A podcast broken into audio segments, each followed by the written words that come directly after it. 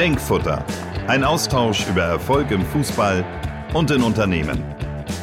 Mit Europameister und Werder Aufsichtsratsvorsitzenden Marco Bode und Oliver Bartelt, Kommunikationschef des deutschen Milchkontors. Zwei Welten mit vielen Parallelen. Jedes Team braucht einen Kapitän. Heute geht es um das Thema Führung.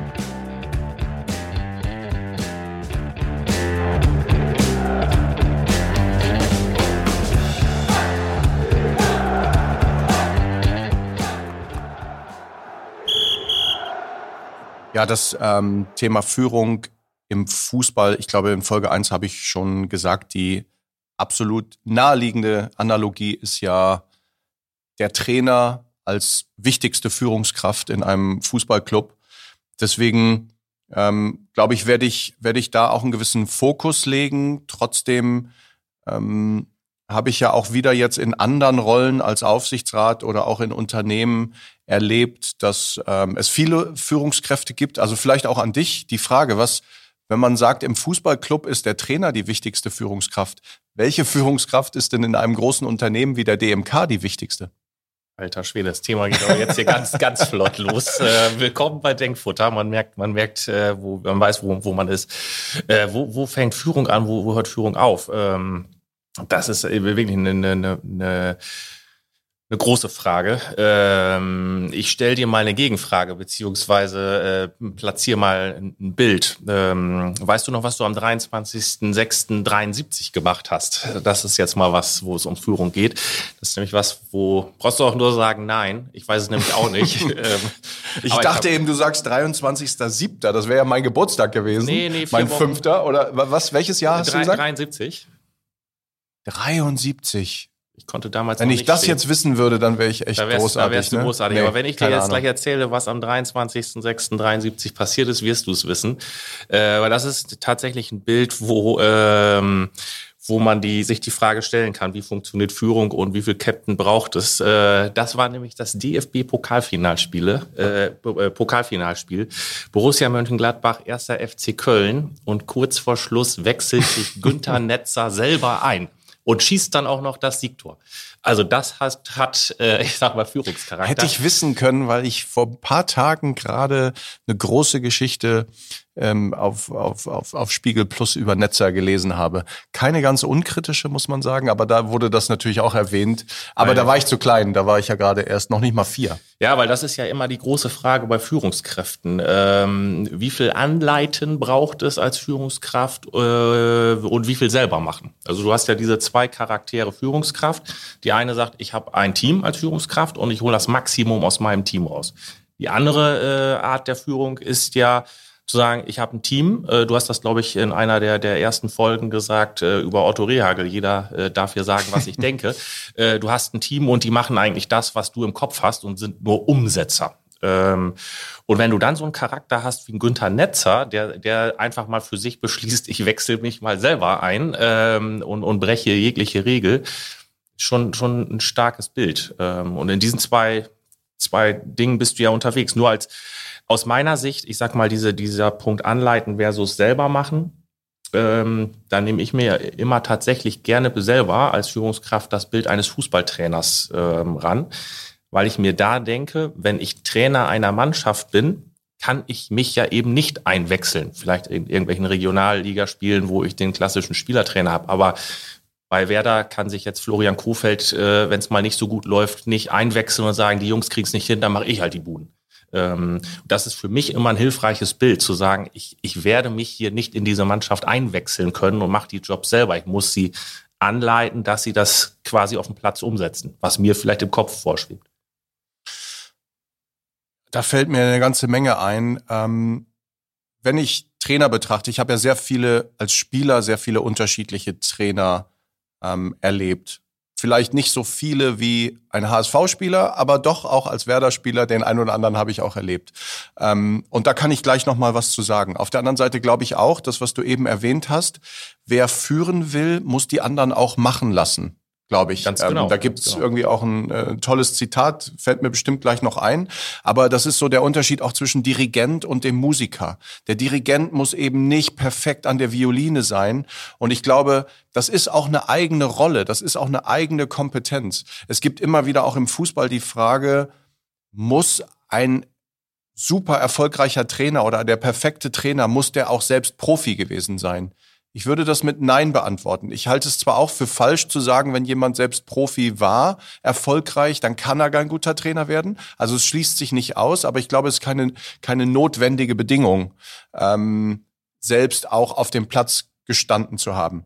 Wir versuchen bei Werder häufig jetzt, wenn wir das so denken, zu sagen, ähm, da sollte im Trainerteam vielleicht schon mindestens auch jemand sein, der das auf hohem Niveau auch selbst erlebt hat. Aber es kann sehr wohl auch ein Assistenztrainer sein. Es muss nicht der absolute Chefcoach sein. Florian Kofeld zum Beispiel, jetzt unser aktueller Trainer, hat Fußball gespielt, war Torwart, ist ja noch mal, sowieso nochmal eine eigene Sportart, ähm, aber war eben nicht Bundesliga-Spieler. aber er hat mit Tim Borowski jetzt zum Beispiel einen an seiner Seite und mit Clemens Fritz und Frank Baumann noch weitere, die das ähm, erlebt haben, wie so eine Profikabine funktioniert. Ja, weil du hast ja im Unternehmen die Situation, die Dinge wandeln sich ja. Und sie wandeln sich jetzt aktuell durch Corona, aber auch insgesamt ja schneller als je zuvor. Das heißt, aus meiner Sicht bist du eine Führungskraft. Es geht ja gar nicht mehr darum, ähm, abzuarbeiten und zu sagen, ich kann aus meinem tiefen Fundus von Wissen Dinge abgreifen und ich bin deswegen die Führungskraft, weil ich so viel weiß. Ähm, das, was man immer so nett zwischen den Soft Skills und Hard Skills so beschreibt, glaube ich, dass die Führungskraft von morgen, wahrscheinlich sogar schon die Führungskraft von heute, diese Soft Skills viel stärker beherrschen muss als die Hard Skills. Das ist, glaube ich, das, was du gerade gesagt hast. Der Trainer im Fußball muss nicht zwingend äh, auch selber Weltmeister gewesen sein und, und alles können. Ähm wir kennen doch alle den schön, oder vielleicht haben wir, der eine oder andere wird ihn vor Augen haben, den Spot jetzt mit Jürgen Klopp weiß gar nicht mehr für welche Marke, würden wir eh nicht erwähnen. Aber da sagt er ja auch, meine größte Stärke ist, zuzulassen, dass ich mir von anderen helfen lasse, so sinngemäß, dass ich Expertenwissen nutze um mich herum und nicht glaube als Führungskraft, ich kann alles selbst am besten. Ähm, ich glaube, Führung heutzutage bedeutet schon ganz viel Menschen inspirieren, Menschen dabei zu unterstützen, ihr Potenzial auszuschöpfen. Ähm, so, und, und das sind diese weichen Faktoren, glaube ich. Ähm, klassisch würde man wahrscheinlich, oder habe ich auch erlebt, natürlich noch sehr dominante äh, Trainertypen. Ähm, von Felix Magath, ähm, auch ähm, Otto Rehagel war in gewisser Weise dominant. Da kam aber noch was anderes dazu. Eine Dimension, die ich immer ganz spannend finde dabei, ist äh, das Thema Distanz und Nähe bei Führungskräften. Ähm, ich glaube, ein guter Trainer muss da die Balance finden. Man muss nah bei seinen Menschen sein, bei seinen Mitarbeitern, äh, bei seinem Team. Und die müssen einen in gewisser Weise auch wertschätzen und mögen am besten. Andererseits braucht es ein gewisses Maß an Distanz, um dann eben auch in bestimmten Situationen, ja, ich sag mal, auch autoritär zu sagen, hier geht's lang. Ich glaube, auch das ist nach wie vor ab und zu nochmal notwendig von Führungskräften, das auch zu tun oder dafür in der Lage zu sein? Ich glaube, das ist ja auch ähm, eine der, der, nicht umsonst heißt das ganze Thema Führungskraft auch dann am Ende des Tages Entscheidungen treffen. Irgendwer muss eine Entscheidung treffen, ähm, ob, ob jetzt linksrum oder rechtsrum. Und dazu braucht es ja auch immer ein Stück weit Mut, weil du wirst ja im Leben selten den Fall haben, dass du anschließend nachprüfen kannst, äh, war jetzt meine Entscheidung genau die richtige oder war sie doch falsch, weil du hast ja kein Paralleluniversum, wo du sagen kannst, ich lasse das jetzt mal in zwei äh, Varianten durchspielen. Und das ist, glaube ich, aus meiner Sicht eben im Prinzip die, die Aufgabe der Führungskraft, die, diesen Mut dann auch aufzubringen und auch zu verteidigen, zu sagen, das Team, wir als Team haben folgende Entscheidung getroffen und ich in Person äh, bin aber auch Backup für jeden Einzelnen im Team, wenn irgendwas schief geht, zu sagen, äh, dann habe ich am Ende diese Entscheidung getroffen fürs Team. Ich glaube aber auch ganz stark, dass du, ähm, du hast das gerade äh, gesagt, mit inspirieren. Ich glaube, du musst sogar heute wegen diesem starken Wandel eher, ich würde das eher irritieren nennen. Ähm, also, dass du als Führungskraft derjenige oder diejenige bist, die in einem Unternehmen bewusst auch Dinge hinterfragt. Und Zu sagt, mhm. ist das, was wir bis gestern eigentlich gemacht haben, auch wenn es bis gestern gut war, für morgen auch ausreichend. Und dass du wirklich permanent unterwegs bist und ähm, ja, irritierst und nicht schaust, weil das erlebe ich oft auch in, Unternehmen, dass Führungskräfte mehr sich so wie die Polizei aufführen und sagen, läuft hier alles regelkonform, wir haben ja Richtlinien, wir haben Prozesse, wird das auch alles eingehalten. Du kannst dich da aber auch aus meiner Sicht äh, zu Tode reglementieren und dann entsteht sicherlich nichts Neues mehr. Und das äh, ist der, ich sag mal, dieser Teil, der mir, ich sag mal, vor allen Dingen Spaß macht als Führungskraft, äh, Irritationen auszulösen im eigenen Team, zu sagen, wo können wir besser werden, das können wir anders machen, aber auch regelmäßig im Unternehmen. Also ich bin jetzt niemand, der sagt, ich äh, muss hier äh, maximalen Konsens finden und äh, viele Freunde und jeder äh, klatscht mir Beifall oder äh, auf die Schulter, sagt, Mensch, doll gemacht, sondern ich sag mal, man zieht ja auch ein Stück weit seine Energie daraus, dass andere Leute erstmal Dinge kritisch hinterfragen. Und ich habe die Erfahrung gemacht, je höher du die Regler fährst von Innovation und Irritation, umso höher werden auch die Reaktionen, dass du natürlich Leute erreichst, die sagen, das will ich aber gar nicht. Bin, bin erstmal von, von Hause aus äh, bequem. Das Klar, wird ja stören, nicht anders ne? sein. Ne? Also so Disruption irgendwie da zu erzeugen, äh, das wird auch Ablehnung hervorrufen. Aber ich glaube, ähm, das braucht innovatives Denken braucht das ja immer. Wie, wie, gehst du damit um? Weil ich meine, das ist ja der Vorteil im Fußball, äh, wo du gerade sagst, äh, Ab Ablehnung. Wenn du jetzt mal im Team als Trainer einen Spieler hast, den du vielleicht gerade neu eingekauft hast, Weltstar, ganz gigantisch, aber du merkst, im, im, der, der hat seinen eigenen Weg im Kopf und funktioniert jetzt nicht, wie das Team es müsste. In der Mannschaft hast du natürlich im Fußball den, den äh, als Trainer oder als Führungskraft die, die, die äh, super Situation, dass du sagen kannst, nächsten Samstag nehme ich dich mal raus. Das kann ich ja in meinem Team nicht. Also wie, wie würdest du da Parallelen sehen? Also wenn ich jetzt weit zurückblicke äh, in die Zeit, als ich auch noch selbst Spieler war, da gab es das natürlich sehr häufig, dass dann auch Trainer einfach autoritäre Entscheidungen getroffen haben, auch mal einen Spieler rausgenommen haben, ihn diszipliniert haben, ähm, ihn auch kritisiert haben vor der Mannschaft oder im Vier-Augen-Gespräch. Ähm, das gab es damals natürlich äh, sehr häufig und der Trainer hat sich da durchgesetzt und wurde auch vom Verein unterstützt. Aus heutiger Sicht passiert das seltener, weil Einerseits kann man auch kritisch anmerken, die Macht der Spieler größer geworden ist. Äh, immer wieder liest du und hörst du auch als Fan, der, der Trainer hat die Mannschaft verloren, das Verhältnis ist gestört Richtig. und dann ist das meistens zum Schaden des Trainers und selten zum Schaden des Spielers. Also man hat häufig den Eindruck, der Trainer ist sozusagen das schwächste Glied in der Kette. Ähm, trotzdem ähm, ist es natürlich so, dass aus Spielerperspektive der Trainer auch eine unglaubliche Macht hat, weil wie du sagst, er kann entscheiden, ob du am Samstag deinen Beruf ausüben darfst oder nicht. Das ist ja der maximale Eingriff sozusagen. Und ähm, während früher eben äh, Trainer häufiger gesagt haben, ich weiß, wo es lang geht und wir machen das jetzt so, wie ich entscheide, erlebe ich heute immer mehr Trainer, die eben äh, versuchen zu führen, durch, indem sie ihr Team begeistern und indem sie auch das Team überzeugen. Und wenn man mal ehrlich ist, gilt das ja überall. Wir haben das äh, in der Schule, haben wir auch immer mehr Lehrer und das ist wahrscheinlich auch die richtige didaktische und, und, und äh, Bildungsidee, zu sagen, ich versuche die Kinder zu inspirieren und sie dafür zu begeistern für das Fach, anstatt einfach nur zu sagen, mach jetzt dies und mach das genau so. Das Thema äh, streifen wir immer wieder. Da ändert sich die Kultur in Unternehmen, in Schule, im Fußballclub, äh, überall eigentlich hin zu überzeugen und begeistern und weg von vorgeben. Okay.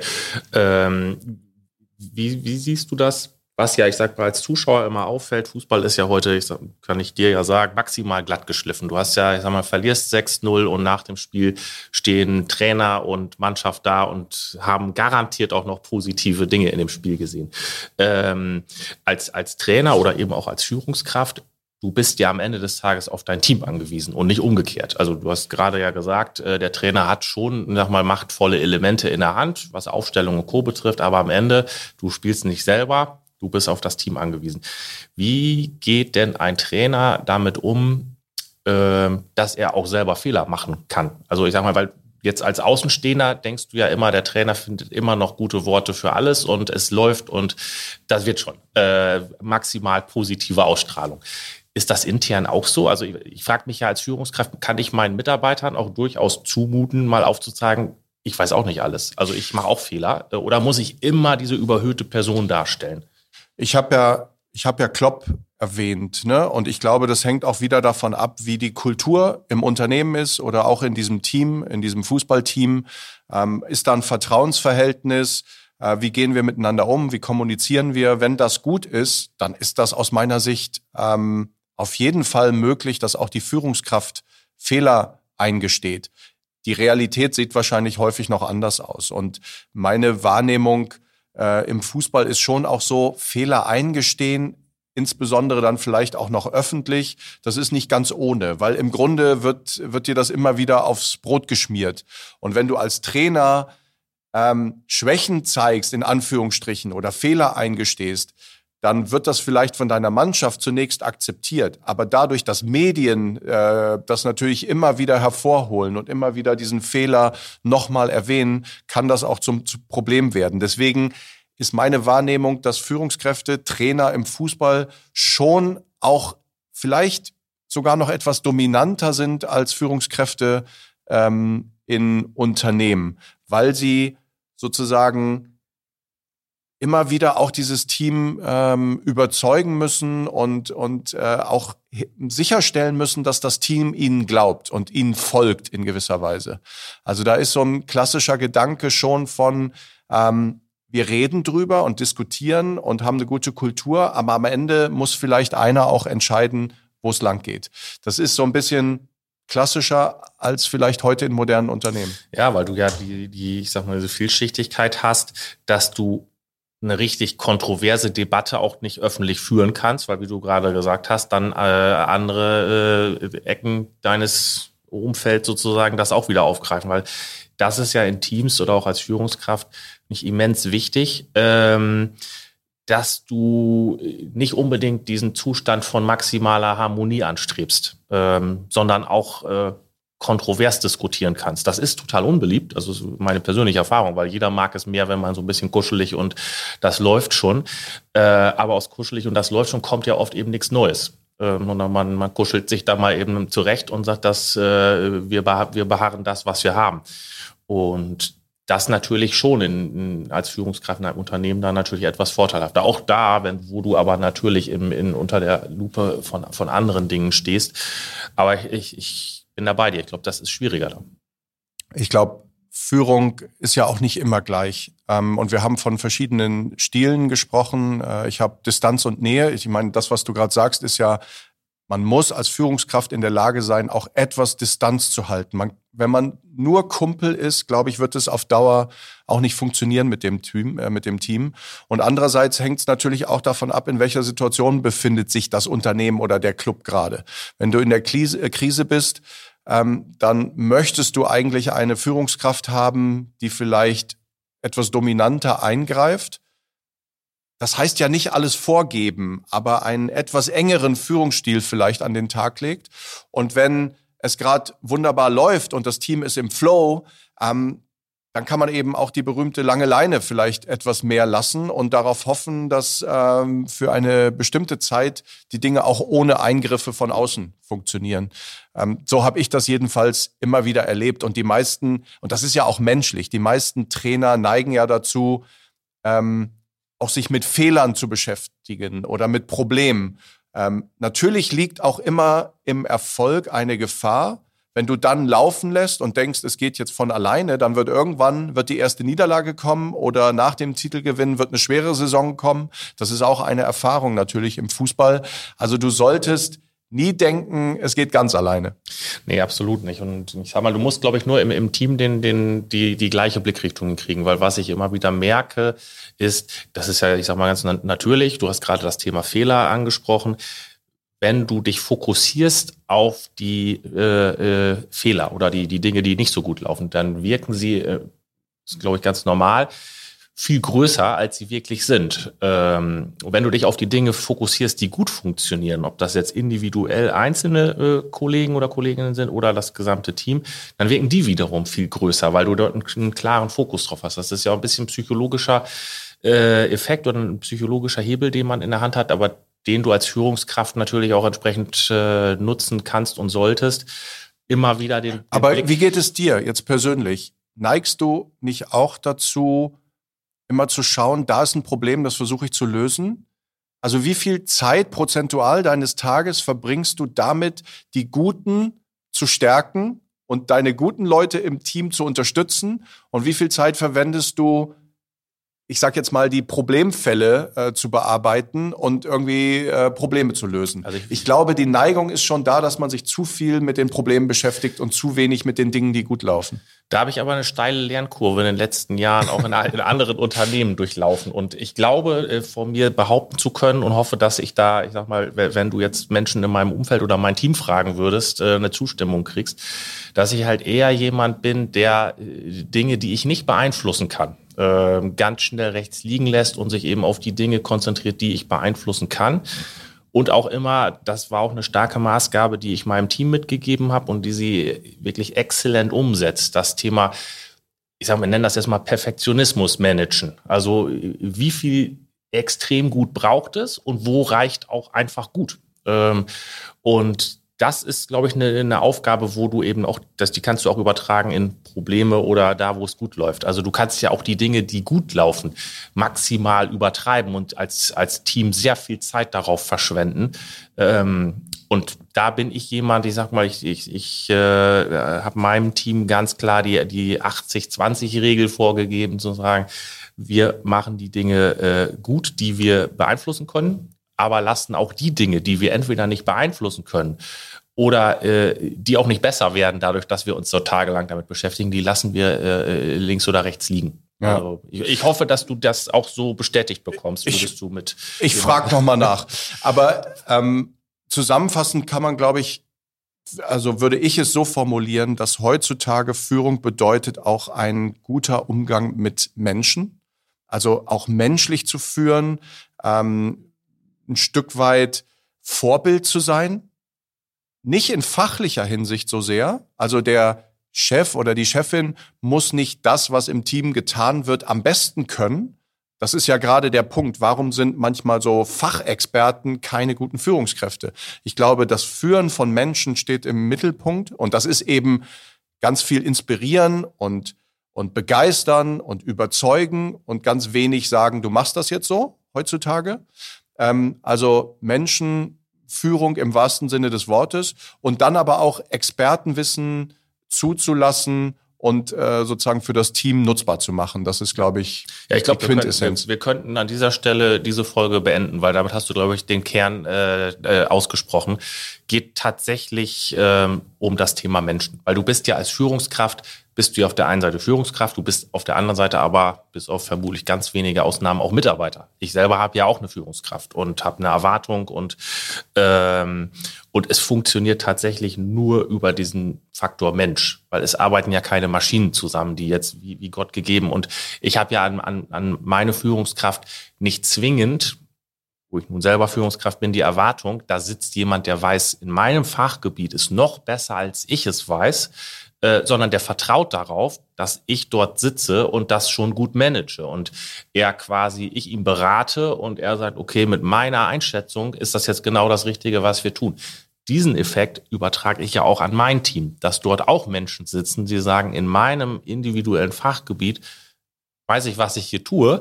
Und da sitzt jemand, der orchestriert das nur im Zusammenspiel mit meinen Kollegen rechts und links. So, äh, und dann ist man gut beraten, wenn man genau so vorgeht, dass man eigentlich immer guckt, wie möchte ich selber gerne gesehen und behandelt werden, dass ich diese Maßgabe weitergebe. Da habe ich oft das Gefühl, das vergessen viele Menschen. Hm. Das hat ja am Ende dann auch etwas mit Hierarchien zu tun. Ähm, also wie viele Ebenen gibt es da? Wie groß ist die Distanz zwischen der Führungskraft und dem Team? Oder ist das manchmal auch so, dass innerhalb des Teams jemand äh, diese Führungsrolle übernehmen kann? Mich interessiert vielleicht noch, wie Unternehmen das heutzutage aus deiner Sicht machen, solche Führungskräfte auch zu identifizieren oder auch diese Kompetenz, diese Fähigkeit zu finden. Weil meine Erfahrung auch aus Unternehmen ist, dass das nicht so einfach ist, man, äh, den, den oder die Richtige zu finden, die eine Führungsrolle dann auch übernehmen kann ähm, im Team. Und wir stehen ja häufig auch vor der Frage, welche Faktoren sind entscheidend bei der Auswahl von Trainern? Weil nochmal, die Auswahl des Trainers ist vielleicht der wichtigste Erfolgsfaktor überhaupt in einem Fußballclub. Das ist äh, richtig, weil Führungsqualitäten kannst du dir zwar in deinen Lebenslauf reinschreiben, aber du kannst sie in der Regel jetzt nicht so messen, wie du den Umsatz, Absatz und sonstige Ergebnisse bemessen könntest und sagst hier, das sind meine Ergebnisse, die ich, die ich bisher geleistet habe. Deswegen sind wir im Unternehmen auch übergegangen, Führungskräfte oder die, die, ich sag mal, Fähigkeiten einer Führungskraft mit mehreren Dimensionen zu bewerten zu sagen, äh, es gibt, entsteht dann ein Gesamtbild, wo du als Person quasi ähm, entsprechend dein, deine, deine Kenntnisse reinbringst und auch Dinge, die gar nichts mit dem fachlichen Alltag zu tun haben. Ähm, dort mit einfließen. Und dann erkennst du schon, wenn du dort in, ich sag mal mal, diverse Fragen stellst, wie, wie jemand auf Dinge reagiert, wie er auch als Führungskraft funktioniert. Also ich glaube, das ist ein Thema, da kannst du durch und das, das machen wir auch, das machen auch viele Unternehmen, Führungskräfteentwicklung und Anleitung und, und, und. Ähm, ich glaube nur, das ist, ist meine Einschätzung, du kannst jemanden, oder ich würde immer eher jemanden einstellen, wo ich äh, weiß oder äh, gemerkt habe, der hat entsprechende Qualitäten in der Führung, ähm, als jemand, wo ich weiß, der ist fachlich super, aber menschlich, hm, weil die fachliche Komponente, die kann ich ihm beibringen. Die menschliche nicht. Die hast du drin. Und da glaube ich auch, die ist, ich sage mal, ein Stück weit ja natürlich genetisch bedingt. Du hast Erfahrungen in deinem Leben gemacht, äh, die fangen schon weit vor deinem beruflichen. Äh, ich wollte sagen, also mir fällt gerade eine Geschichte noch ein zum Thema Führung aus meiner Kindheit. Ähm, das war, glaube ich, in der E-Jugend. Also ich war ungefähr acht und war in meinem Fußballclub der Kapitän. Und der Kapitän hat ja im Grunde auch so eine Führungsrolle innerhalb des Teams. Und wir haben ähm, bei einem Turnier gespielt und der Trainer musste irgendwie mal zwischendurch weg und hat dann gesagt, Marco, du kümmerst dich äh, als Kapitän um das Team. Und dann sind ein paar Jungs auf die Idee gekommen, wir haben ja ein bisschen Zeit zwischen zwei Spielen, lass uns doch mal in die Kneipe gehen da und ein bisschen flippern. Und ich habe das auch dann gemacht. Das war auch mein Dorf. Ich habe mich ausgekannt. Dann haben wir da eine Stunde äh, geflippert ähm, und kam wieder. Und dann hat mich der Trainer zur Sau gemacht, weil der das eben nicht in Ordnung fand und hat gesagt, du als Kapitän, du hättest das verbieten müssen und du bist jetzt der Hauptschuldige. Und ich habe mit Tränen in den Augen, äh, ich erinnere mich noch, meine Kapitänsbinde abgerissen und ihm sozusagen hingeworfen, dann will ich nicht mehr. Und wirklich, ich habe ge geflennt wie, wie, äh, wie wahnsinnig. Das war meine erste Erfahrung, dass Führung eben auch Verantwortung bedeutet. Ob er jetzt recht hatte oder nicht, ähm, ist ja gar nicht die Frage. Aber du spürst eben, dass das eine besondere Rolle ist und dass es darum nicht geht, dabei gar nicht darum geht, spielt jemand gut Fußball oder ist jemand ein guter Programmierer, sondern es geht um ganz andere Fragen. Genau, das, deswegen, also in, in, in den klassischen Vorstellgesprächen frage ich in der Regel auch eher genau nach solchen Geschichten, als dass mir mal jemand erzählen soll, was er fachlich alles drauf hat. Ich, ich sehe den Effekt auch, ähm, tatsächlich im, im Zusammenspiel, wenn ich jetzt mal sehe, ich bin ja in meinem Leben sozusagen in doppelter äh, Führungsrolle, einmal in meinem Unternehmen, aber auch in der Familie auch Kinder äh, und zusammen mit meiner Frau würde ich zumindest behaupten, bin ich da irgendwie auch eine Führungskraft in der Familie. äh, Im täglichen Leben würdest du das manchmal anders bewerten. Aber du kannst oft halt einfach diese Parallelen sehen und in beide Richtungen. Du kannst, äh, wie du da äh, agierst, welche Aufgaben oder Herausforderungen du da oft hast, die du auch im Unternehmen siehst. Und mir gibt das oft auch im Prinzip für die Situation in der Familie dahingehend äh, eine Motivation oder auch Kraft, weil da führe ich dann auch eher, ich sag mal, die klassische Rabaukentruppe, ähm, wo ich aber auch denke, okay, äh, du hast gerade dieses Beispiel mit dem, mit dem Flippern gebracht. Die Kinder brauchen aber auch einen gewissen Raum, wo sie sich, ich sag mal, zu Wort melden können, damit sie am Ende äh, der, der ich sag mal, äh, Kindheit, Jugendheit, aber auch dann nicht so Leisetreter werden, die sich irgendwie in den Mainstream reinbewegen und sagen, so, da bin ich jetzt, mal gucken. Sondern aber Familie und, und ähm, sozusagen Erziehung oder auch in der Schule. Sind ja äh, sehr gute Beispiele. Und wir wissen doch alle, dass Realität im Unternehmen, im Fußballclub, in der Familie häufig identisch sind. Meine letzte These vielleicht zum Thema äh, Führung an der Stelle.